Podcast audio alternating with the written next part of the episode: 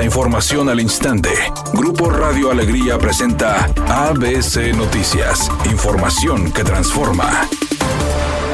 ¿Qué tal? Muy buenas tardes, esta es la información. La Secretaría de Desarrollo Sustentable de la Universidad Autónoma de Nuevo León abrió la convocatoria a la comunidad universitaria para la segunda edición del Premio al Mejor Proyecto de Sustentabilidad 2023. La mencionada convocatoria permanecerá abierta hasta el próximo 4 de mayo y será en las instalaciones del Centro de Investigación para el Desarrollo Sustentable, donde se reciban las propuestas de la comunidad universitaria. Los proyectos participantes deben enfocarse en mejorar, fortalecer o complementar los ámbitos de sustentabilidad en las áreas social, económica o ambiental, considerando su impacto en la comunidad universitaria. Además, los proyectos deben contar con una metodología, objetivos, resultados esperados y la inversión aproximada para llevarlo a cabo.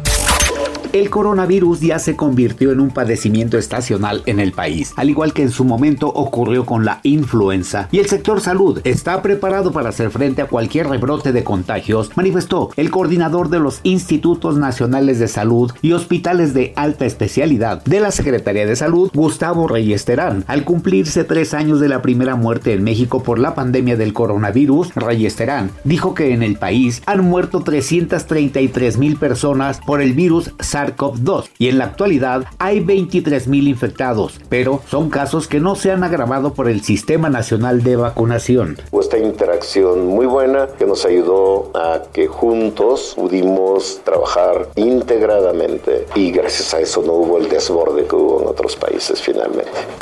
Editorial ABC con Eduardo Garza. Ya se perfila la verificación vehicular en Nuevo León para los meses de junio o julio, aunque estará sujeta a la aprobación del Congreso del Estado. Sin duda todo suma en el combate a la mala calidad del aire, pero hay que meterle la misma intensidad a las pedreras y a Pemex, además del transporte urbano y al de carga. No todo se lo carguen a los automovilistas particulares. ABC Deportes informa, acabó el sueño para el equipo mexicano de béisbol. Fuimos eliminados, nos dejaron tendidos en el terreno de juego los japoneses. Seis carreras por cinco, falló el relevo al final del equipo de México de la séptima entrada al cierre de partido recibimos seis carreras. Giovanni Gallegos no pudo aguantar esa última entrada, nos quedamos a tres outs del triunfo y del pase a la final lamentablemente. Pero bueno, hay que aplaudirle a México que hizo un gran mundial de béisbol.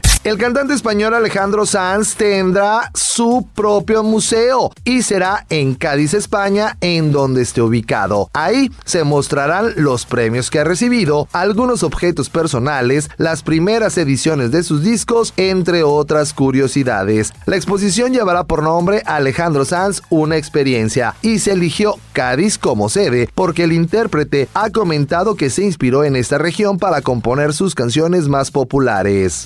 Temperatura en Monterrey 26 grados centígrados. Redacción y voz Eduardo Garza Hinojosa. Tenga usted una excelente tarde. ABC Noticias. Información que transforma.